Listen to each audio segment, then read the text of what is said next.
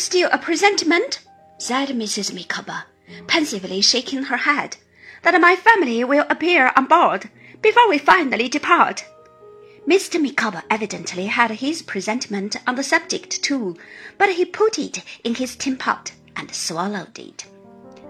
If you have any opportunity of sending letters home on your passage, Mrs. Micawber, said my aunt, you must let us hear from you, you know. My dear Miss Trotwood, she replied, I shall only be too happy to think that anyone expects to hear from us. I shall not fail to correspond. Mr. Copperfield, I trust, as an old and familiar friend, will not object to receive occasional intelligence himself from one who knew him when the twins were yet unconscious? I said that I should hope to hear whenever she had an opportunity of writing. Please heaven, there will be many such opportunities, said Mr. Micawber.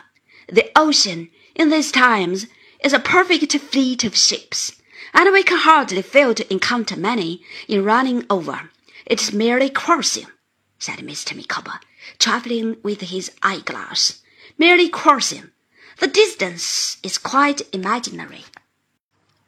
I think now how odd it was, but how wonderfully like Mr. Micawber, that when he went from London to Canterbury, he should have talked as if he were going to the farthest limits of the earth, and when he went from England to Australia, as if he were going for a little trip across the Channel.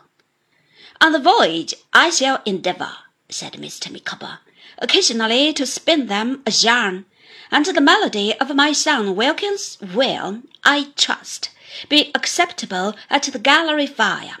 When Mrs. Micawber has her sea legs on an expression in which I hope there's no conventional impropriety, she will give them, I dare say, little Tafflin Porpoises and dolphins, I believe, will be frequently observed athwart our bows, and either on the starboard or the larboard quarter, objects of interest will be continually descried. In short, said Mr. Micawber, with old genteel air, the probabilities all will be found so exciting, alow and aloft, that when the lookout stationed in the maintop cries land ho, we shall be very considerably astonished.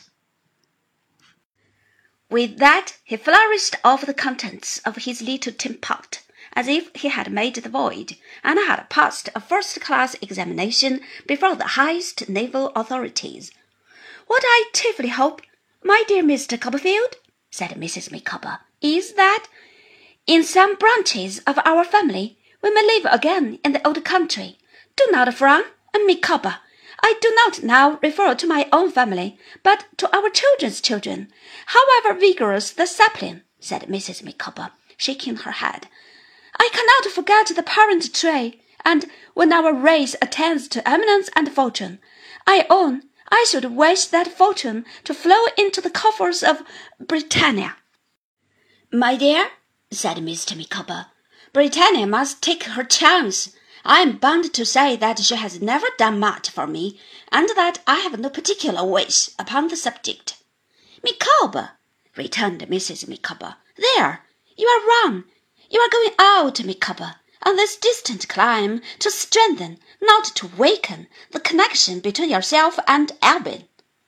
The connection in question, my love, rejoined Mr. Micawber, has not laid me, I repeat, under that load of personal obligation that I am at all sensitive as to the formation of another connection.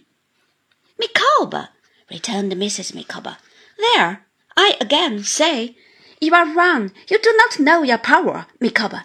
It is that which will strengthen, even in this step you are about to take, the connection between yourself and Albion. Mr. Micawber sat in his elbow chair, with his eyebrows raised, half receiving and half repudiating Mrs. Micawber's views as they were stated, but very sensible of their foresight. My dear Mr. Copperfield, said Mrs. Micawber, I wish Mr. Micawber to feel his position.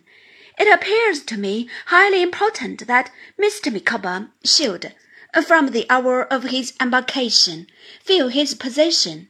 Your old knowledge of me, my dear Mr. Copperfield, will have told you that I have not the sanguine disposition of Mr. Micawber. My disposition is, if I may say so, eminently practical. I know that this is a long voyage. I know that it will involve many privations and inconveniences.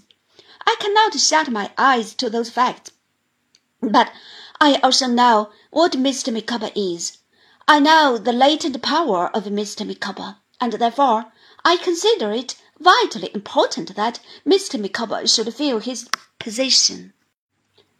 My love, he observed, perhaps you will allow me to remark that it is barely possible that I do feel my position at the present moment. I think not, Micawber, she rejoined. Not fully.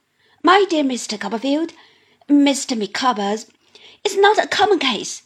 Mr. Micawber is going to a distant country, expressly in order that he may be fully understood and appreciated for the first time. I wish Mr. Micawber to take his stand upon that vessel's prow and firmly say, This country I am come to conquer. Have you honours? Have you riches? Have you posts of profitable pecuniary emolument? Let them be brought forward. They are mine. Mr. Micawber, glancing at us all, seemed to think there was a good deal in this idea. I wish Mr. Micawber, if I may myself understood, said Mrs. Micawber, in her argumentative tone, to be the Caesar of his own fortunes, that, my dear Mr. Copperfield, appears to me to be his true position. From the first moment of this voyage, I wish Mr. Micawber to stand upon that vessel's prow and say, Enough of delay, enough of disappointment, enough of limited means. That was in the old country. This is the new. Produce your reparation. Bring it forward.